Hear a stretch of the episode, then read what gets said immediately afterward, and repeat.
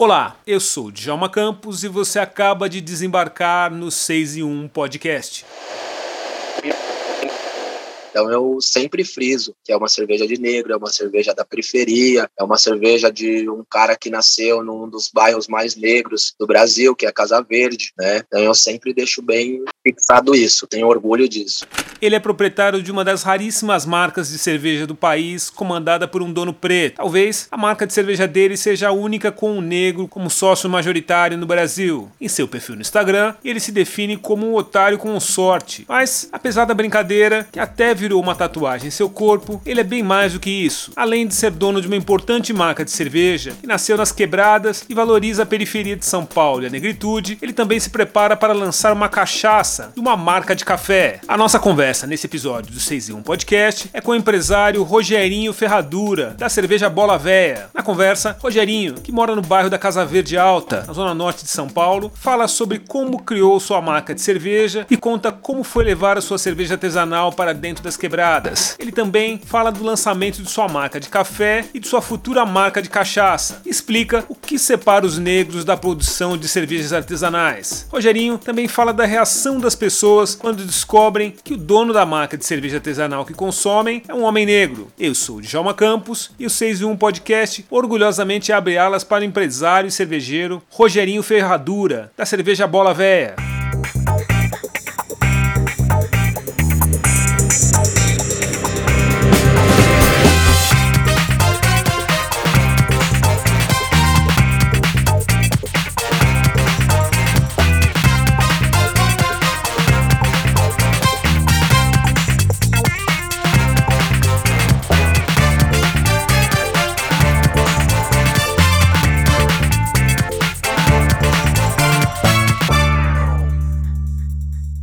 Tudo bem, Rogerinho? Beleza, Bijal? Tudo bom? Prazer em receber você aqui no podcast. Oh, prazer é meu. Rogerinho, é, como é que surgiu essa ideia de produzir cerveja, cara? Eu vi que estava pesquisando, acho que você é um dos poucos pretos que produzem cerveja, não sei se no São Paulo, mas talvez em país, até no país, quase não tem negro produzindo cerveja. Verdade, são assim, é muito poucos mesmo, né?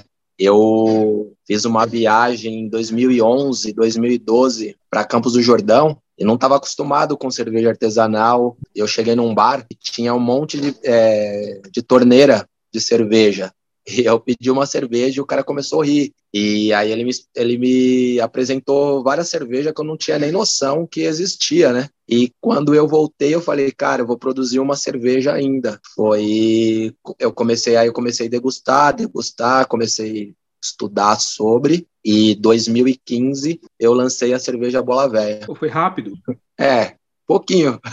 o processo de aprendizado até chegar à cerveja foi um processo rápido. Sim, até então, assim, é, eu comecei a fazer com amigos, né, que já tinham uma, uma certa experiência no ramo, já estavam já uns cinco anos já trabalhando com cerveja artesanal, e eles me colocaram, colocaram no ramo. E aí eu fui aprendendo, tal, tudo, e quis construir a minha. Fiquei uns dois anos com eles e aí comecei a seguir sozinho. A bola velha é, é, é, só com você desde quando? Desde o início, desde o início sempre foi eu. Ah, sempre você, é, só você? Só eu, assim, eles me, eles me ajudavam, não sempre estavam me auxiliando, o que fazer, o que não fazer, o que era certo, o que era errado, mas sempre foi eu sozinho. E por que bola velha, Rogerinho? Bola velha vem do futebol de várzea. É uma ah, gíria que é do futebol de várzea. Né? Na real, é, esse, é, essa gíria ela veio da casa de detenção. É, os presos falavam, é, falavam bola véia, tipo, ah, eu sou bola véia, tal, que joga, é, o cara de futebol é o bola véia, tal, tudo. E depois ela veio pra rua e hoje é forte no futebol de várzea, todo mundo usa, né, o termo bola véia. E eu sou da várzea, tenho um time de futebol que meu avô fundou em 1954. Que bacana. E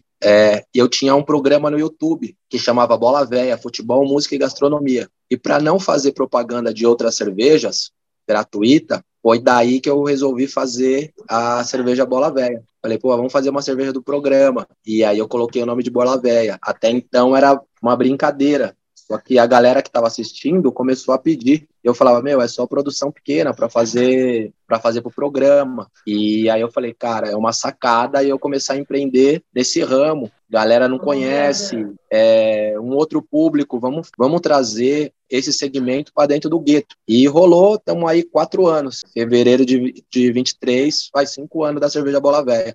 Parabéns. Como é que o gueto recebeu uma cerveja diferente da tradicional Pilsen, que está todo mundo acostumado a consumir? No início foi muita crítica, né? Tipo, ah, é cerveja de playboy, cerveja de rico, né? Cerveja de branco, não tem nada a ver com você, não tem nada a ver com futebol de várzea. E eu comecei a apresentar e mostrar assim outras coisas para eles, tipo, pô, se você for pensar assim, a gente não faz nada, né? O celular que você tá usando não é do gueto, né? Pessoal da classe A, eles chegaram no samba e hoje eles são presidentes de escola de samba, né? E eles começaram a ter uma visão, falou, pô, você tá virando a chave, você tá trazendo dos caras para nós. Falei, então, a gente tem que fazer isso, a gente tem que pular o tem que pular o muro e trazer para nós também, porque eles fizeram eles fizeram isso também, né? E eles começaram a ver é, de uma forma diferente, tipo, pô, negrão, mano, o cara que a gente conhece, gente da gente, varziano, maloqueiro, e começaram a assimilar, começaram a beber, até no início rolou várias críticas, puta, é cerveja ruim, é cerveja forte, hoje já não, eles é, acostumaram, é, me pedem informação, às vezes eles estão em algum supermercado, tem alguma promoção, eles falam, pô, tem uma cerveja X, é legal, marca X, eu falo, pô, é legal, pode comprar. Então, a aceitação, assim, foi, no começo foi difícil, hoje já eu tenho uma grande clientela dentro do, dentro do gueto. E antes de fazer a entrevista, nós conversamos um pouco pelo, pelo WhatsApp. Você me disse que você é um cervejeiro cigano. O que, que significa isso, Rogerinho? Cigano é o cervejeiro que ele não tem a sua fábrica própria. Ele loca um espaço para produzir a sua própria cerveja. Então ele entra dentro de uma cervejaria que já é legalizada, tal, tudo que você pode produzir. Então esses cervejeiros são chamados de cigano. Ah, então ele não é tem um, ele não tem a sua cervejaria própria. Cada hora ele está num lugar produzindo. Você Hoje eu tenho uma part... você desculpa, Oi, você produz a sua cerveja onde? Eu produzo em Pinheiros. Hoje eu tenho uma parceria com uma com uma cervejaria, a cervejaria Zurafa, que é do bairro de Pinheiros onde hoje eu faço a minha cerveja, faço a produção da minha cerveja e trabalho para eles também. Hoje eu trabalho na cervejaria Zurafa e, pro, e faço a produção da minha também. Você juntou o útil ao agradável, né? O trabalho Sim. ao seu próprio negócio. Vim produzir a minha cerveja, né, como cigano e acabei ficando. Já tô desde março aqui, bem legal, o pessoal é gente boa pra caramba me recebeu super bem, me dá todo o respaldo possível e aí eu acabei ficando. O fato de você produzir uma cerveja cheia de referência da, do futebol de várzea, da negritude, interferiu no momento que você decidiu escolher o sabor que você ia fazer dessa cerveja? E aliás, quais são os sabores que você, quais são os, os rótulos que você produz? Sim, eu gosto de cerveja forte, só que para mim apresentar uma cerveja forte a galera ia ser totalmente é, o pessoal não, ia, não iria gostar, né? A palavra certa. O pessoal não iria gostar, falar, porra, porque é hoje eu, eu faço uma, eu iniciei com uma cerveja de trigo, é um estilo Vitibir, que é um estilo belga e é uma cerveja leve, refrescante, uma cerveja de trigo, né? Eu iniciei com ela para que o público tivesse assim, gostasse mais, assim, você conseguisse colocar como uma cerveja que o pessoal já está acostumado a tomar. Hoje eu trabalho com ela e trabalho com uma Lager, que é uma, uma Pilsen, né? Que já é que a galera curte. E essa Pilsen ela tem o nome de Varziana. Então eu tenho um rótulo Bola Velha que é, que é a Beer, e a cerveja varziana, que é a Lager, que já é a ah. galera já aceita bem mais, né? Que já é bem popular no Brasil, né? Você falou de. A gente estava falando no começo de você ser um dos poucos negros nesse mercado. O que, que afasta tanto a gente de, de ser produtor de cerveja, Rogerinho? Grana. Só grana. É, é, eu acredito que grana, porque assim, é, não é barato, né? Os insumos são caros, você tem que pagar para, como fala, para você produzir, para você estar tá dentro de uma cervejaria. Se você quiser produzir ela legalmente também, você tem que pagar, então acaba inibir um pouco as pessoas de estarem estar tá nesse segmento, né? Não é tão fácil assim. Muitos começam e param, porque é difícil você vender no início, então o pessoal acaba começando e parando. Esse investimento gira, você pode falar na casa de quanto que, que é necessário para você produzir uma cerveja, sendo dono do, da cervejaria ou não sendo dono da cervejaria? Depende muito, né? Do volume que você vai trabalhar, né? Mas aí você vai gastar no mínimo, no mínimo aí uns 3 mil reais de início para você fazer uma produção. Uma produção de quantos ter... litros para já para vender? Não, aí então, aí você, aí você tem a tampinhas, você tem o rótulo que você tem que personalizar, você tem que você tem a garrafa, então aí ele já vai um pouquinho mais alto, né? Então aí uns 3 mil você vai gastar aí uns 200 litros, 300, é, 300 litros. Quantos litros a bola véia produz hoje? Então, varia, assim, eu hoje eu faço produção mínima, assim, de 200, né? Essa produção eu fico com, eu consigo vender ela em torno de dois meses, dois meses e meio, depende, depende muito, porque às vezes eu vendo muito rápido, então chega na metade desses dois meses eu já estou produzindo outra, né? Então eu faço sequência, uma atrás da outra. É, já teve nenhum exemplo na pandemia. Na pandemia eu eu fiz em um ano, eu fiz mil litros, eu nunca tinha feito isso. Foi a época que eu mais vendi. É, iFood, pelo telefone, por site. Eu, foi assim, bem que eu faço, eu tava fazendo uma, duas produção de 300 no máximo. E chegou na, é, chegou na pandemia, eu consegui fazer três. E o pessoal falava, pô, é mentira, você não tá vendendo tudo isso, você tá estocando. Eu falei, pô, eu vou perder a cerveja. Se eu, é, o pessoal desacreditava, falava, pô, ninguém tá vendendo. Só que eu já vendia pelo iFood, eu já vendia por, é, pela internet, pelo Instagram, Facebook. Então, para mim, foi mais fácil. O pessoal não estava acostumado a isso. O pessoal estava acostumado com comércio, com bar, pub. Então, eles teve que começar a fazer isso. E eu já estava. Então, para mim, foi bem mais fácil o pessoal da quebrada consumiu mais a sua cerveja durante a, a, pandemia? Teve essa aproximação? Bem mais, bem mais. Aquela galera que não tava pedia, vai uma vez no mês, duas, três garrafas, o pessoal começou a pedir semanalmente. E foi esse pessoal que também começou a ficar fixo. E hoje eu já tenho esse pessoal. E eu vi que você tem uma, uma rede social muito forte, onde as pessoas comentam muito, interagem muito, e também tem o lance da negritude ali escancarada na marca da cerveja. Você sempre fez questão de deixar isso muito muito claro do Sim, DNA assim, da, não... da, sua cerveja. Sim, porque assim é, é meio preconceituoso esse circuito cervejeiro, né? É, a pessoa, você tem que responder 10 vezes que a cerveja é sua, a pessoa não acredita. Às vezes você tá num festival, você tá numa feira, a pessoa conhece o nome e fala, porra, bola velha, mas é você, eu conheço essa cerveja. Pergunta umas 5, 6, 10 vezes, não acredita que você é o que eu sou o dono da cerveja bola velha. Então eu sempre friso que é uma cerveja de negro, é uma cerveja da periferia, é uma cerveja de um cara que nasceu num dos bairros mais negros do Brasil, que é Casa Verde, né? Então eu sempre deixo bem fixado isso, tenho orgulho disso. Rogerinho, voltando um pouco na história, que eu, quando você chegou em Campos do Jordão e experimentou essa cerveja, você não era cervejeiro, o que, que você fazia antes? Não, eu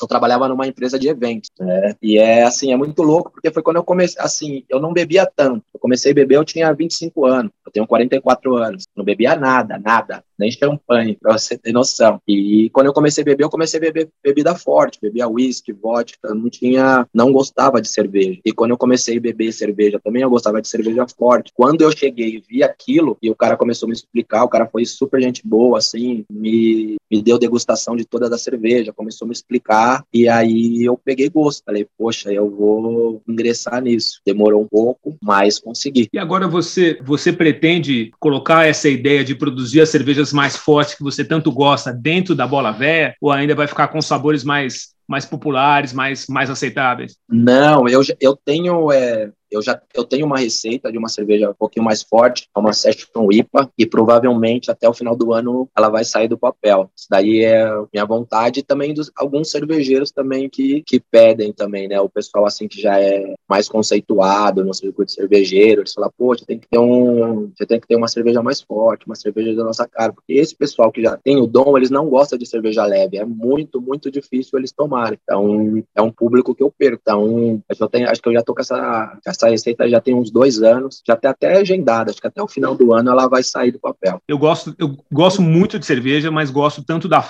das mais fraquinhas quanto das mais potentes, como uma, uma IPA dessas, dessas bem amargas. Para mim não é Sim, é problema. É, Sim, é, eu, nesse tempo que eu estou aqui na, na Zurafa, eu produzi uma, uma IPA deles também. É, já fiz duas produções de uma IPA que é a cerveja da casa. A Zurafa é a cervejaria que produz a, a cerveja daquele, daqueles dois jornalistas, o Arnaldo Tironi, não é? Isso, correto. É, eles, é, a Zurafa é que produz a cerveja deles. O mundo eles. Estão até pra lançar, é, eles estão até para lançar a quarta edição. O, o Eduardo muito... Tironi foi meu, foi meu editor no, no jornal. Poxa, que legal. o mundo é pequeno, né?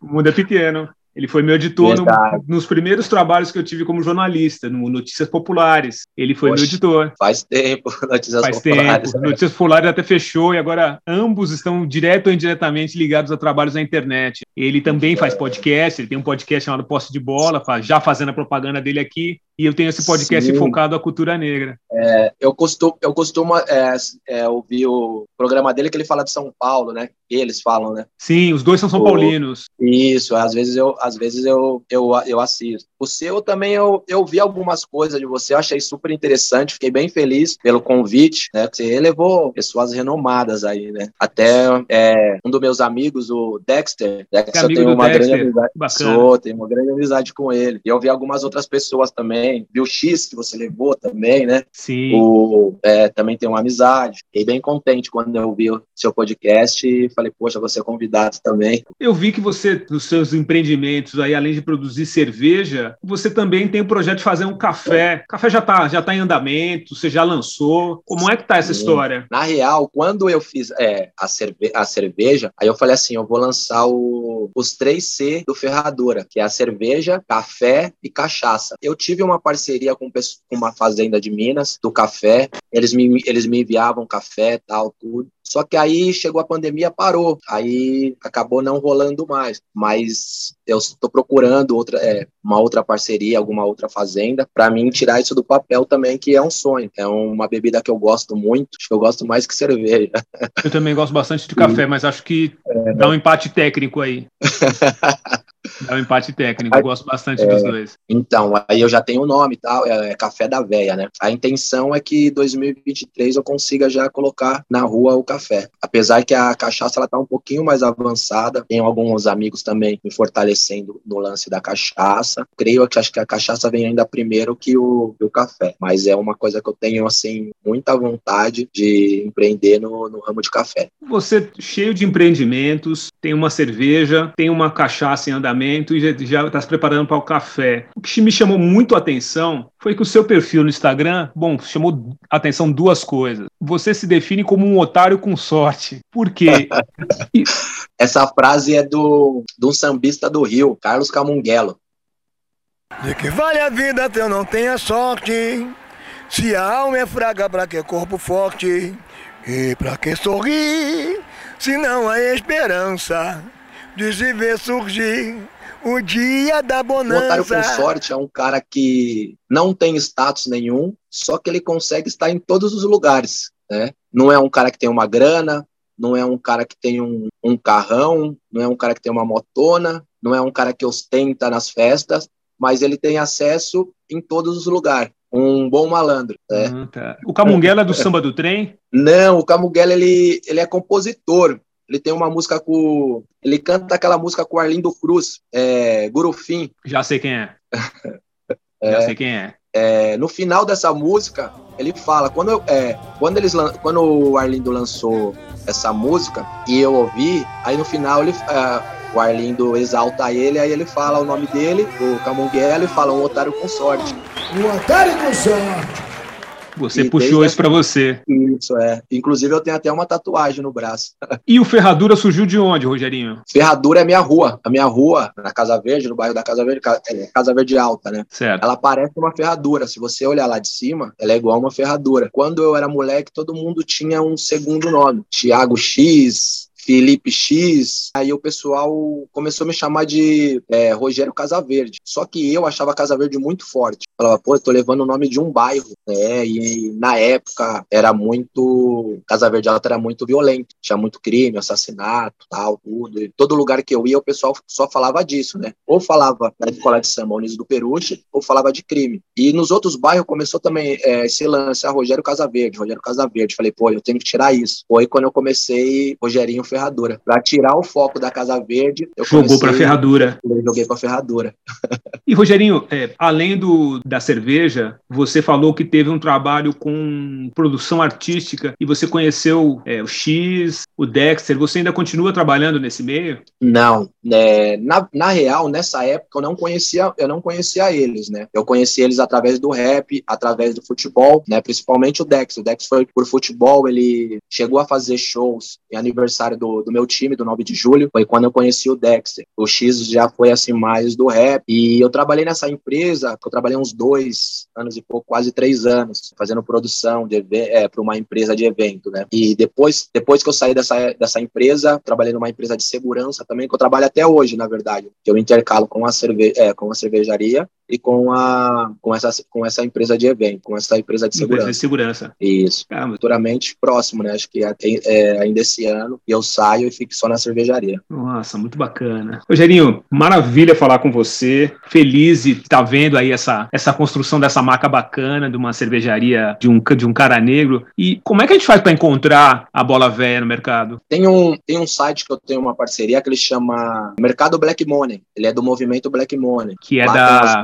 da Nina. Da Nina Silva. Isso, correto. Lá encontra as duas, tanto a Bola Velha, a Vitibir, como a Varziana Lager. Ou pelo Instagram, entrar em contato e dependendo da, da região, pelo iFood. Obrigado pela conversa, boa sorte. Fiquei super feliz pelo convite, é, foi uma honra. Seu nome muito forte, né? Nunca esperava participar do seu podcast. Demorou até para gente legal. conversar. Eu agradeço o convite. Um abraço, obrigado, valeu.